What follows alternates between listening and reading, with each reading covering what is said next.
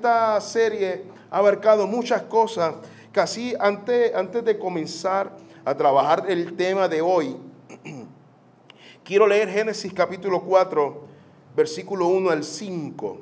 Génesis capítulo 4, capítulo, capítulo 4, versículo del 1 al 5. Reza hacia la gloria del Trino Dios. Si se puede poner sobre sus pies, se lo voy a agradecer.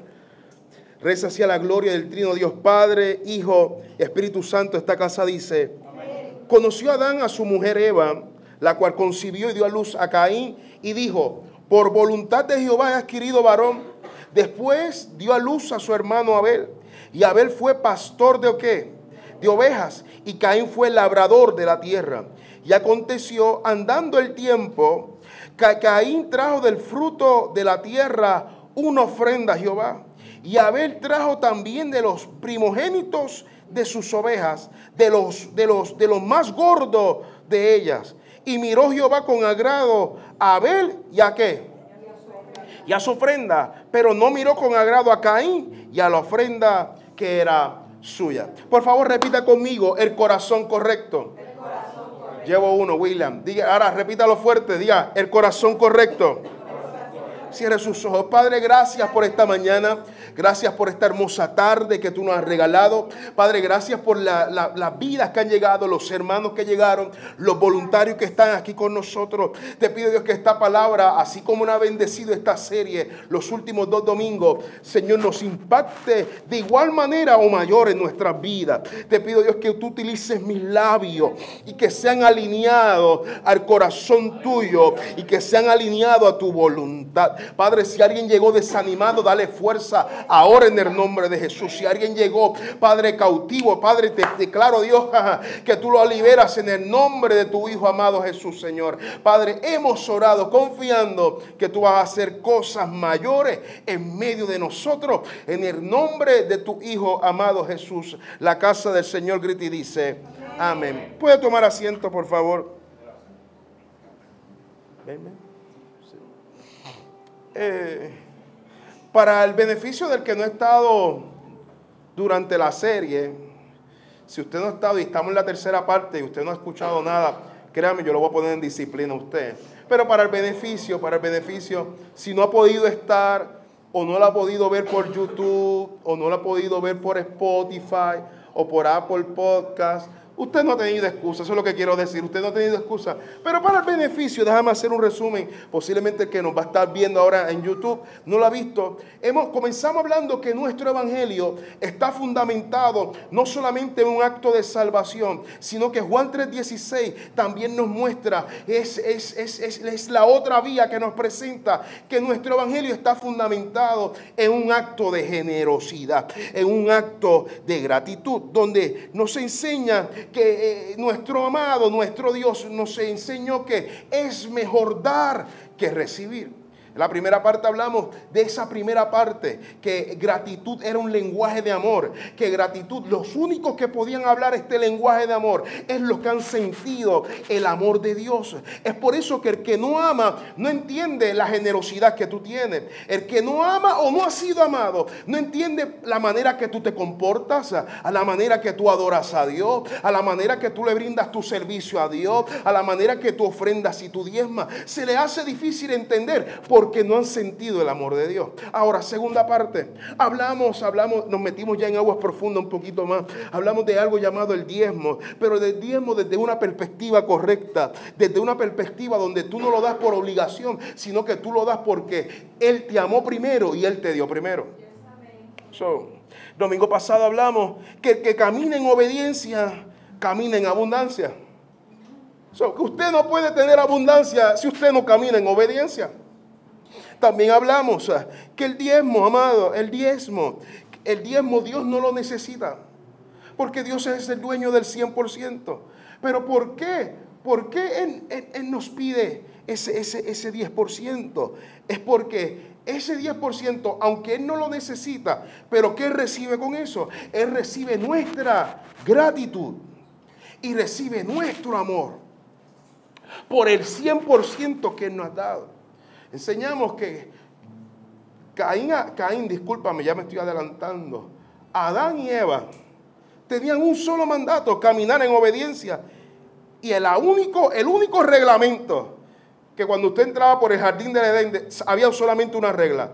No comas del fruto prohibido. En otras palabras, enseñamos el domingo pasado que no podemos comernos la porción que es de Dios. Yo sé que te gusta, yo sé que eres un poco glotón, que te quieres comer todo, pero esa porción, dile al que está a tu lado, no la toque, díselo, no la toque. Pero ahora vamos a entrar, vamos a entrar a la tercera parte de esta serie. Y cuando hablamos de gratitud, no solo es importante dar, sino que de igual manera es importante dar con el corazón correcto. Tema de esta parte, el corazón correcto. Cuando hablamos de gratitud, gratitud no solo es dar, sino que es dar con el corazón correcto. No es dar por dar. No es servir por servir. No es estar en la iglesia por estar en la iglesia. Es que todo lo que usted haga para la obra de Dios, usted lo haga con el corazón correcto. Cuando hablamos del corazón correcto, podemos aterrizarnos en la historia de Caín y Abel. Escuche bien. Porque si hay algo que, que la historia de Caín y Abel nos habla, nos habla que ellos no solamente dieron una ofrenda, sino que la ofrenda que a Dios le importó fue la ofrenda que vino con el corazón como correcto. Mira, ahora hay algo que tengo que resaltar sobre la historia de Caín Abel. El hecho de que Caín y Abel están dando una ofrenda, yo necesito darle el contexto de este momento. Caín Abel es la primera generación que nace después de la caída del hombre. estos muchachos cuando nacen, ellos no conocieron los beneficios que tuvieron su padre. Ellos fueron los más cercanos, estuvieron ahí, un los más cercanos de ver el beneficio, los beneficios de estar en un lugar de abundancia. Los más cercanos, qué pena, que sus papás le dañaron la fiesta. Porque esta es la primera generación que nace con unas responsabilidades que no las tenían. Es la primera generación que nace bajo el pecado. Es la primera generación que no tuvo el privilegio de nacer en un lugar donde el pecado no existía. Ellos no nacieron en un lugar donde usted no tenía que trabajar por nada. Porque todo en el jardín del Edén, todo, todo, todo estaba incluido. Eso era all inclusive. ¿Cómo es? All inclusive. O sea, eso es como República Dominicana, Cancún, alábalo, siento a Dios y el crucero. Eso en el nombre de Jesús, alguien que levante la mano, vamos, para el verano que viene, el verano que viene. Sí, Vástago, Cancún, Vástago, República, Vástago, crucero. En el nombre de Jesús, ¿cuántos dicen amén? En el jardín de Edén, mira, mira cómo Andiel se goza, todo incluido. Era todo incluido. Estos muchachos no conocen estos beneficios. Ahora tienen que pagar por la comida yo, le dijera, yo le dije, yo, yo le hubiera puesto a Adán, yo hijo de Adán y Eva, los pongo a orar. O sea, yo los someto ahí, en disciplina. Usted, ahora yo tengo que trabajar por tu culpa.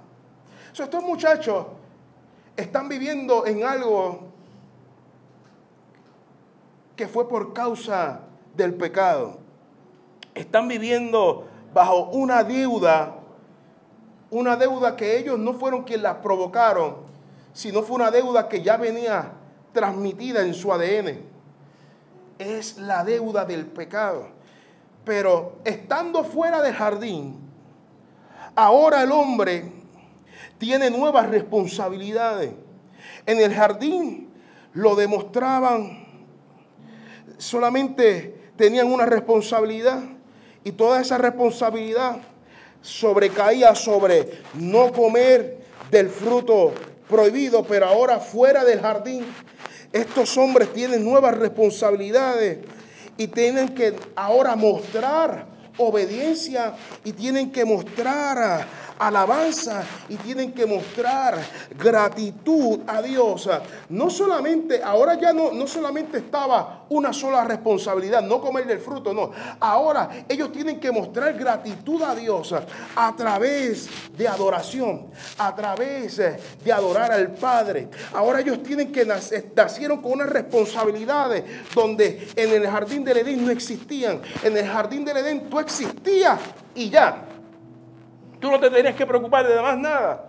Pero ahora Dios le está exigiendo al hombre, tienes que adorarme, tienes que darme a mí. Y ahora lo más que me impacta es que cuando Dios le está exigiendo adoración a ellos, ellos no tenían una Biblia, no tenían ni siquiera el Antiguo Testamento para dónde buscar cómo se adora a Dios. No es como nosotros que tenemos Antiguo, Nuevo Testamento, y eso añade ahí todos los álbumes de Gibson, añade ahí a Maverick, añade ahí. Sí, pero esto es solamente en plano de, música. Pero hemos, tenemos ya una historia que relata cómo adorar a Dios. Pero en el momento que Dios le está exigiendo adoración a esta gente, a estos muchachos, ellos no tienen un libro donde buscar cinco pasos para adorar a Dios. No existe. No había un registro bíblico donde ellos podían buscar cuál era la manera correcta de adorar a Dios. Por eso en el momento que Caín a ver dan esta ofrenda a Dios, esta ofrenda a Dios era la primera adoración que se registra en la Biblia. So, por primera vez se está adorando a Dios, pero también por primera vez se está ofrendando. Ellos estaban haciendo dos cosas en una. Por primera vez ellos, ellos, ellos desconocían que este acto de ofrendar a Dios también era un acto de adorar a Dios voluntariamente, sin saber que esta ofrenda y esta adoración sería lo que dejaría el estándar o dejaría el modelo de cómo se iba a adorar y cómo se iba a ofrendar a Dios para futuras generaciones. Por eso si hay algo que yo le quiero enseñar a usted hoy en esta tarde, es que la adoración que tú des hoy, escuche esto, la adoración que tú des hoy marcará la generación del mañana estos muchachos no, sabían el impacto de la adoración que ellos estaban trayendo a Dios. La adoración que ellos trajeron allí, sin querer queriendo, estaban marcando el estándar y el modelo de cómo se iba a adorar a Dios. Por eso yo quiero que usted entienda que cuando usted abra su boca, usted está marcando una generación futura. Es por eso que cuando usted decidió convertirse, usted está marcando la generación que viene después de ti. yo necesito que tú entiendas esto, que la adoración que tú das hoy marca la generación del mañana, marcará a tus hijos, marcará a tus nietos, marcará, alguien tiene que levantar la mano y adorar a Dios, marcará la generación futura. ¿Entiende esto? La adoración que tú das hoy no solamente afecta a tu presente, sino también que impacta a tu futuro. Hay alabanza y adoración que tú le vas a entregar a Dios, que te va a abrir las puertas que tú estás esperando en el futuro. No, no, es que tú quieres esperar que la puerta llegue y Dios te dice, si tú supieras que la adoración que tú me estás dando hoy, si tú supieras que la alabanza que tú me estás dando hoy, si tú supieras que la obediencia que tú me estás dando hoy, si tú supieras que el sacrificio que tú me estás dando hoy, si tú supieras que viniste a la iglesia sin poder, esto va a abrir la puerta de bendición del futuro. Esto va a marcar la generación que viene después de ti. Esto va a marcar a tus hijos de tus hijos de tus hijos. Esto va a marcar los próximos negocios que tú vas a hacer. Esto va a marcar las próximas puertas por las que tú vas a entrar. Esto va a marcar el ministerio que tú vas a tener. Si tú supieras, oh gloria, yo estuviera levantando la mano diciendo, gloria a Dios, gloria a Dios, aleluya, gloria a Dios. Porque lo que tú haces hoy impacta tu generación futura. So, si yo fuera tú, adorará, adoraba a Dios con todo por tus hijos, por lo que vendrá después, por los que se van a convertir después. ¿Por qué? ¿Por qué estamos hoy aquí, hoy reunidos? Porque estamos, lo que estamos haciendo hoy está impactando la próxima generación de vástagos estamos diciéndole, Dios, estamos confiando y te estamos adorando, comprendiendo que lo que hagamos hoy marcará la generación del mañana. Por eso, déjame decirle esto a usted porque lo va a bendecir. La manera que usted ofrende o la manera que usted adore es el modelo que va a dejar para las próximas generaciones. Créame, el estándar que a mí me dejaron fue muy alto. Lo que me dejó mi mamá y mi papá. Mi papá todavía está vivo, pero la mujer que me parió me dejó un estándar muy alto. O sea, yo le escuchaba a esa mujer decir, es que cuando yo era joven, yo vivía, usted, usted, los que tienen papá cristiano saben lo que estoy hablando. No, es que la juventud de mi iglesia, eso era fuego, y veíamos milagros, y veíamos y hacíamos vigilia, y Dios hacía milagros y hacía cosas grandes. ¿Qué usted se cree que a los 16 yo estaba, yo estaba, a los 16 yo dejé de jugar pelota, y yo dije, yo tengo que buscar de Dios. Yo tengo que alcanzar lo que mi mamá alcanzó. Y yo, no, yo, yo todavía no comprendo el impacto de lo que nosotros estamos haciendo. No comprendo el impacto que va a dejar a mi generación futura después. Al quesadita de la quesadita que salga por ahí. Yo no sé. El impacto que usted, si usted supiera, iglesia, que lo que usted está haciendo hoy tiene un impacto futuro. Yo estoy seguro que, que, que, que mi madre decía, lo que yo estoy haciendo no lo hago por mí. Ay, Dios mío. Tú no estás adorando por ti. Tú estás adorando por la generación que viene después. Basta, lo que estamos haciendo esto aquí no es por nosotros, es por la generación que viene después. Es por, es por la Elai, es por Giancarlo, por Camila, por Justin, por los jóvenes y por los niños que vienen después. Por eso, por eso, por eso no escatimes con lo que tú le vas a entregar a Dios sea lo que sea, dalo con el corazón correcto. Vamos, habrá alguien aquí conmigo. Dalo con el corazón correcto. Uh. La manera que estos muchachos adoraron a Dios y ofrendaron fue el modelo que nos dejaron para nosotros saber cuál es la ofrenda que le agrada a Dios tempranito, Génesis 4, nos dejaron el modelo. ¿Cuál es la ofrenda que le agrada a Dios? Dice la Biblia que cuando estos muchachos ofrendaron, el texto especifica muy claro que la ofrenda de Caín no fue recibida. Paréntesis. La Biblia dice que Abel se convirtió en pastor de ovejas y dice que Caín se convirtió en labrador. Ambos dieron del trabajo que ellos tenían. Caín dio de los frutos de la tierra y Abel dio de lo que él estaba alimentando. Él dio una oveja, él dio un cabrito, él dio, él dio, él dio de su ganado. Ahora, la Biblia dice que ellos dieron de lo que tenían. ¿Y por qué? ¿Y por qué si ellos dieron de lo que ellos eran, cuando fueron y se lo trajeron al Señor, una ofrenda fue recibida, pero la otra ofrenda no fue recibida. Y es aquí donde yo me cuestiono y me pregunto, ¿por qué razón la ofrenda de Caín no fue recibida, pero la de Abel sí? Ahora, la, respuesta es simple. ¿Por qué la ofrenda de Caín no fue recibida? Es por este principio. Dios no recibe qué? Rituales. Él recibe adoración genuina. Déjame a ver si dice lo mismo acá porque usted, usted lo leyó. Dios no recibe rituales. Ay.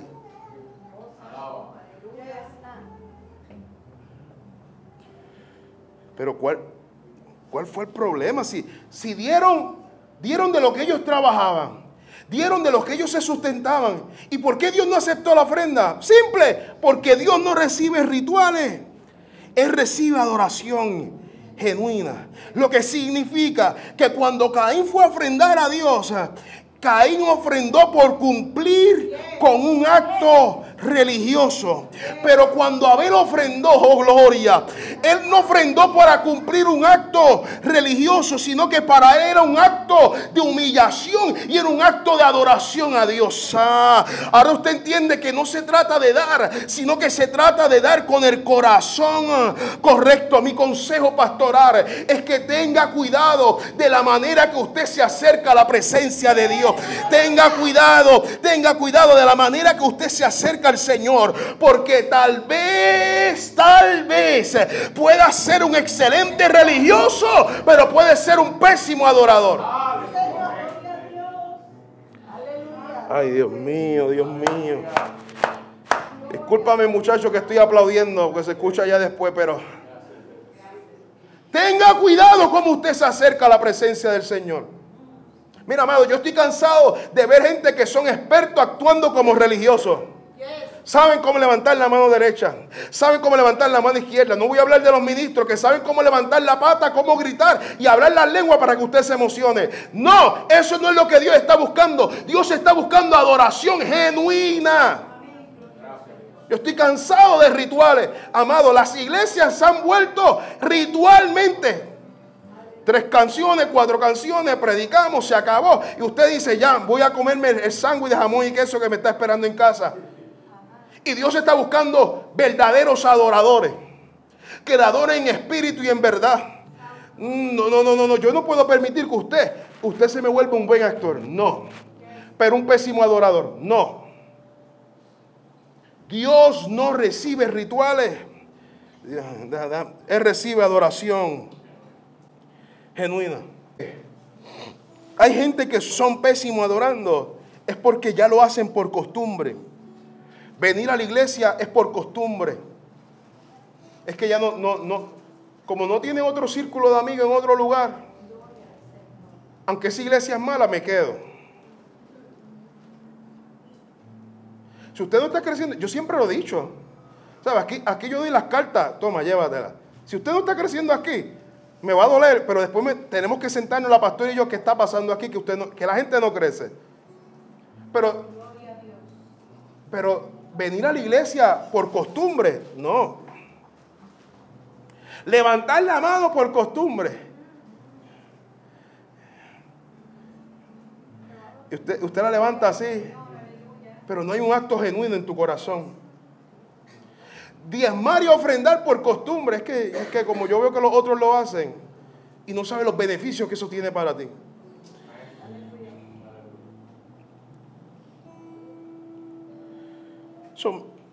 Cuando yo analizo esto, muchas veces no hemos vuelto unos expertos religiosos y se nos ha olvidado la razón por la cual servimos a Dios. ¿Cuál es nuestro motivo? ¿Por qué estamos en la iglesia? ¿Por qué estoy en, en tal ministerio en Vástago? ¿Pero por qué yo decido estar en esa iglesia? ¿Pero por qué yo decido levantar mis manos? Pero ¿por qué yo decido poner un estatus bien bonito en Facebook cristiano? O sea, analícese. ¿Lo hace por costumbre? ¿Lo hace porque ya hace un ritual en su vida? Lunes, post de esto. Martes, el otro post de esto. Es como si tuviéramos que llenar contenido en nuestra vida diaria. Pero para Dios, Dios está buscando gente que hagan actos de humillación y actos de adoración. No es dar por dar es dar con el corazón. ¿Cómo? Correcto. Ahora, ¿qué significa esto? Usted puede traer grandes sumas de dinero, pero usted puede tener un diminuto corazón. Y esas son las cosas que no podemos engañar a Dios. Por eso cuando usted ve la historia de la viuda que da solamente dos limosnas, usted ve que lo que ella trajo a la presencia de Dios, Dios lo aprobó. Pero allí estaban los fariseos, los filisteos y todos los feos, Justin. Ese chiste, ese chiste es mongo, hace tiempo no lo usaba. Y dice que Dios tampoco le aceptó la ofrenda. Nuevamente, gente haciendo lo mismo, pero ante la presencia de Dios, Dios no la recibe de igual manera. Porque no se trata de dar. ¿Lo vio? Se trata de dar con el corazón como. Correcto y Dios les dice, si ellos le preguntaron, Dios, pero ¿por qué tú no aceptaste nuestra ofrenda? Es que Dios les dice, es que ellos dieron de los que les sobraba. Oh Dios. Pero ella dio todo lo que tenía. ¿Usted vio? ¿Cuál fue la diferencia de Caín? A ver, es que Caín dio por un acto religioso, pero Abel estaba haciendo por un acto de adoración. Y es aquí donde yo entiendo que la ofrenda que le damos a Dios revela qué tan grande es nuestro corazón. Esto a mí me impactó y me bendijo. Porque cuando yo veo lo que esta mujer trajo, no fue mucho, pero fue la cantidad correcta de acuerdo al corazón que ella tenía. Ahora me pregunto, ahora me pregunto yo, ¿qué tan grande es mi corazón? ¿Qué tan grande es mi corazón? Que a veces es capaz que Dios me esté pidiendo más tiempo de oración y no lo hago. ¡Ey! ¿Qué tan grande es mi corazón que estoy dispuesto a servir a Dios afuera? A predicar fuera y en, fuera de tiempo y en tiempo. ¿Qué tan grande es mi corazón? Que Dios me dice, dale la ofrenda a esta persona y no me atrevo. Y comienzo a medir, no, le, le voy a dar un poquito menos. ¿Qué tan grande es nuestro corazón? ¿Estamos dando como Caín o estamos dando como Abel? Sigo, sigo, sigo. Cuando buscamos la diferencia, la diferencia entre la ofrenda de Caín y la de Abel, podemos encontrar dos diferencias en las ofrendas ofrecidas a Dios. La Biblia describe cómo era la ofrenda de cada uno de ellos. Y cuando vamos a la ofrenda de Caín fue una ofrenda que la palabra de Dios, Dios no da mucho, no da mucha descripción hacia la, hacia, hacia la ofrenda que dio Caín. Mire lo que dice, lo que dio Caín. Y aconteció, andando el tiempo, que Caín trajo del fruto de la tierra una que, una ofrenda a Jehová. Más en cambio, la ofrenda de Abel, cuando el escritor está dando los detalles de esta ofrenda, sí da detalles de esta ofrenda, porque dice, y Abel trajo también de los que estaba dando de lo primero. Dio de los primogénitos de sus ovejas, de los más que. No solamente dio lo primero, sino que dio lo mejor. ¿Notó la diferencia? No es dar, es dar con el corazón. Correcto. Caín dio lo que encontró en el camino. Pero Abel dijo, si yo voy a ofrendar a Dios, yo voy a darle a Dios lo, lo, lo primero y le voy a dar lo mejor. La ofrenda de Caín solo fue, como dice el texto, solo fue una ofrenda del fruto de la tierra. Pues él era agricultor, pero no dice ni el fruto que era, no dice, no dice si era el del tamaño más grande que Dios sea árbol o Dios a tierra, si él la había cuidado solamente para entregarle en la ofrenda. Solo lo que a mí me da a entender que lo que el escritor nos está diciendo, que la ofrenda que Caín trajo, el Dios lo que nos da a entender es que la ofrenda que Caín trajo fue una ofrenda que no fue pensada, sino que fue improvisada. Él dio una ofrenda. Y si no fue pensada y fue improvisada, lo que a mí me da a entender que la ofrenda que Caín llevó fue la ofrenda que él se encontró por el camino. Ay, déjame, voy para el culto. Deja llamarme poquito de ofrenda para allá. Voy para el culto. Déjame llevarme un poquito de alabanza para allá. Voy para el culto.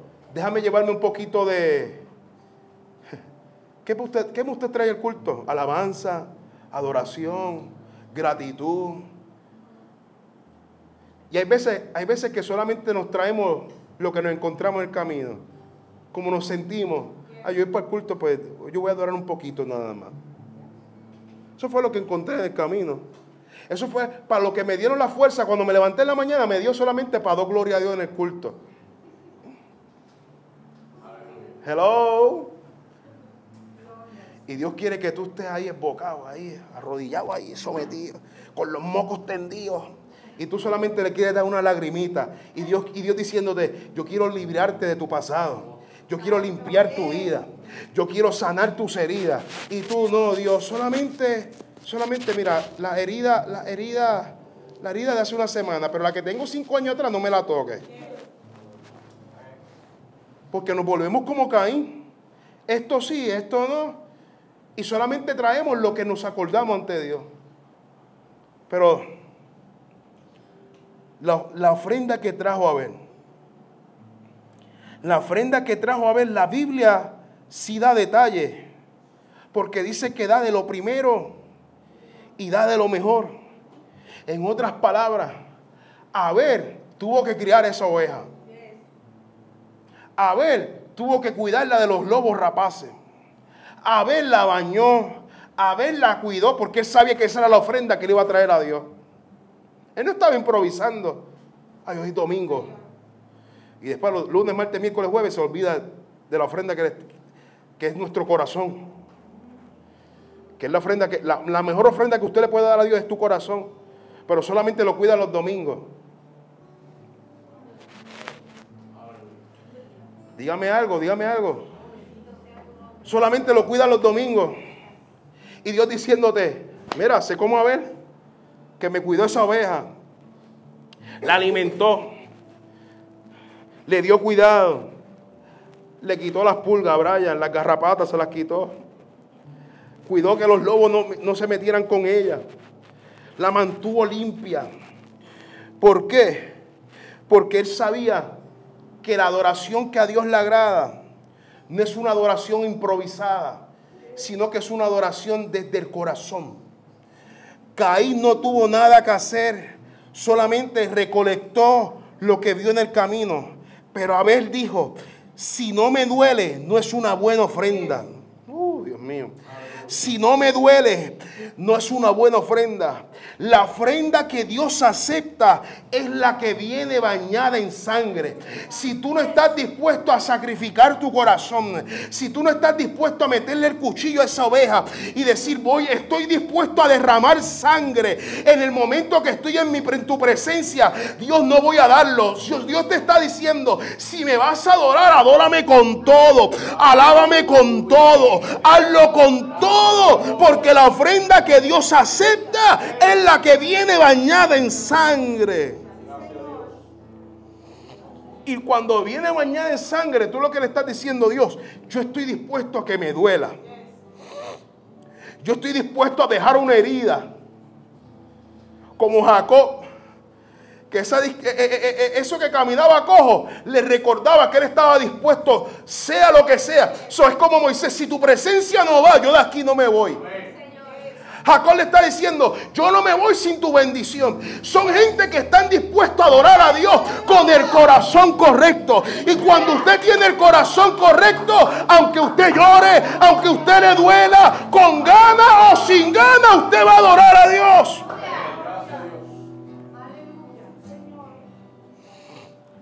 Cuando usted está dispuesto a que el cuchillo atraviese tu vida, Usted está diciendo, yo estoy dispuesto a hacer una transacción de fe, Dios. Aunque me duela, yo estoy dispuesto porque lo que tú me vas a dar es mejor. Lo que tú me vas a dar es mejor. Casi vástago, Dios nos está pidiendo adoración y ofrendas genuinas. Está pidiendo corazones genuinos. Gente que la adore en espíritu y en verdad. Y cuando yo digo que usted adora en espíritu y en verdad, significa que la adoración no puede ser fingida. ¿Usted cree que podemos engañar a Dios? ¿Usted cree que con una adoración fingida podemos engañar a Dios? Dios está especificando que Él está buscando verdaderos adoradores, que la adoren en espíritu y en verdad. ¿Por qué? Porque mira lo que piensa Dios de ofrenda y adoraciones fingidas. Mira lo que piensa Dios, Malaquía 1, ese Malaquía, ¿verdad? Que lo que da es palo. Y qué pena que yo me, encontré con él. Pero esto me bendijo, iglesia. Esto, esto, esto a mí, aguántese porque yo me tuve que aguantar. Mira lo que dice Malaquía 1, de 9 al 10, dice, quisiera que alguno de ustedes, mire, mire lo que dice, quisiera que alguno de ustedes cerrara las puertas del templo. ¿Usted está escuchando lo que está diciendo Malaquía? Quisiera, déjame repetírselo, que alguno de ustedes cerrara las puertas del templo y así no siguieran ofreciendo sacrificios inútiles. Todos ustedes me caen mal. Ay, Dios mío. Y después dice allá de coma, yoga, coma. Y dice, no aceptaré nada que venga de ustedes. Ay. Yo traté de buscar, hacer una hermenéutica, una exégesis aquí. Y se lo voy a resumir en esta frase. Dios prefiere iglesias cerradas que falsa adoración.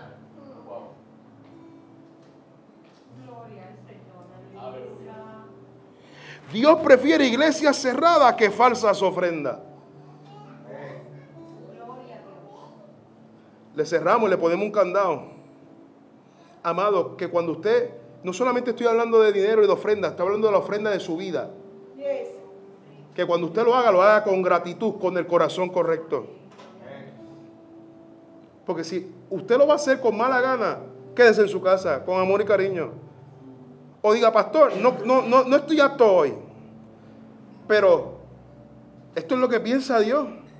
De la gente que trae sacrificios inútiles. De gente que lo que trae son adoraciones y ofrendas falsas. Mejor póngale en candado. ¿Por qué? Porque Dios está buscando corazones genuinos. Que todo lo que hagan, lo hagan con el corazón correcto. Y dice la Biblia, y miró Jehová, espérate, yo le di para atrás, yo creo. Y miró Jehová con agrado a Abel y a qué? Y a su ofrenda. Si usted nota, Dios ve agradablemente primero a ver y después ve agradable que su ofrenda. Ayúdame a hacerle ese Ve primero, ¿a quién ve primero? ¿A quién? A ver. ¿Y después qué es lo que ve? Dios no mira, Dios no miró la ofrenda que trajo. Dios miró con el corazón que la trajo. De igual manera, Génesis 4.5 dice, pero no miró con agrado a Caín y a la ofrenda que era suya. Notemos que Dios ve primero el corazón del hombre y después menciona su ofrenda. Dios antes de mirar nuestras ofrendas ve nuestros corazones. Mi deseo es que todo lo que usted haga, lo haga con el corazón correcto. Que no diga, mira, ese, que no diga, ofrendó ofrendó tiempo. Y después miren tu corazón, no, Dios te está diciendo. Vi a Jenny primero y después vi su talento. Vi a Cristal primero y después vi lo que ella trajo. Dios está diciendo, estoy viendo sus corazones primero. Cuando Dios me está entregando esta palabra, me estaba, me estaba retando mucho porque cuando hablamos de estos temas, les soy sincero, estos temas no son como pastor ni como predicador. Como pastor son necesarios, pero como predicador que un predicador que tenga la que viva de la agenda y que las puertas se le abran, estas palabras no son muy no son muy bien recibidas porque está tocando con nuestro corazón. Y, el corazón es lo que menos queremos entregarle a Dios muchas veces. Cuando Dios me está entregando esta palabra, me estaba retando. Y como me retó a mí, lo está retando usted hoy. ¿Con qué corazón estamos haciendo las cosas? ¿Con qué corazón lo vamos a hacer de ahora en adelante? Y Dios nos está diciendo, que todo lo que hagamos, lo hagamos con gratitud. Lo hagamos con amor. Lo hagamos con deseo. Lo hagamos con pasión. ¿Qué te detuvo en el camino? ¿Que te robó tu alegría? ¿Que te robó tu pasión? ¿Que te robó tu sueño? Y ahora lo haces de mala gana. ¿Qué te hizo detener de seguir persiguiendo el llamado que Dios te dio? y tu corazón se em, dejó de bombardear, de latir. Pero Dios te está diciendo, esta palabra es para volver a darle, mira, para que tu corazón vuelva a latir, para que tu espíritu nuevamente te impulse a entender que cuando tú tienes el corazón correcto, créeme que no importa la cantidad, pero si das con el corazón correcto, el cielo te va a bendecir. Lo voy a repetir, el cielo te va a bendecir. Yo quiero que hoy usted ofrende su corazón. Yo quiero que usted hoy ofrende su vida, Señor. Yo quiero que usted ofrende, te ofrende por completo al Señor. En cuerpo, alma y espíritu. Lo que, no, lo que no le ha ofrendado a Dios, Dios quiere que tú se lo ofrendes hoy. Sí, porque no has querido que Él toque esa área en tu vida. No has querido que Él toque esa área en, tu, en tus sentimientos, en tus emociones, en tus gustos, en lo que tú querías. porque tenías unos planes para el 2022 y todavía eh, eh, tenías unos planes hace tres años atrás y no lo has cumplido. Y todavía estás aferrado. Dios te dice, ofréndame todo lo que tú tengas, dámelo.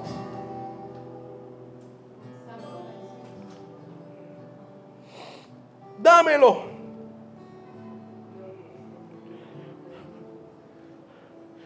Porque si me lo das con la intención correcta, yo lo voy a aceptar. Padre, en el nombre de Jesús, Señor. Yo bendigo Dios esta casa. Bendigo Dios esta palabra que ha salido de mis labios. Yo sé Dios que va a bendecir a cada vida que está hoy aquí. Sé que va a bendecir a cada oyente que está viéndonos. Y yo te pido, Dios, que a la medida, Dios, que ellos vayan entregándote y entregándose a tu presencia, te pido, Dios, que tú los sorprendas ahora. Padre, en el nombre de Jesús, yo oro, Dios, por cada uno de ellos, Señor creyendo Dios que ellos van a venir ahora a tu presencia y vamos a venir, me incluyo, con el corazón correcto. Padre, queremos dar adoración con el corazón correcto. Padre, queremos dar de nuestro tiempo con el corazón correcto. Queremos dar de nuestros talentos con el corazón correcto. Queremos ofrendar y diezmar con el corazón correcto. Queremos seguir evangelizando con el corazón correcto. Queremos seguir empujando la visión con el corazón correcto. Queremos seguir haciendo iglesia con el corazón correcto. Padre, toma nuestro corazón hoy. Toma nuestro corazón hoy. Alínealo, al tuyo, Señor. Mordea nuestros corazones como el tuyo. Que amemos como tú amas. Que perdonemos como tú perdonas. Ecándale. Que podamos caminar como tú caminas, actuar como tú actúas. Padre, en el nombre poderoso de Jesús, a ti te damos gloria, a ti te damos honra en el nombre de Jesús. Todo aquel que está agradecido, den un fuerte aplauso a Dios, amado.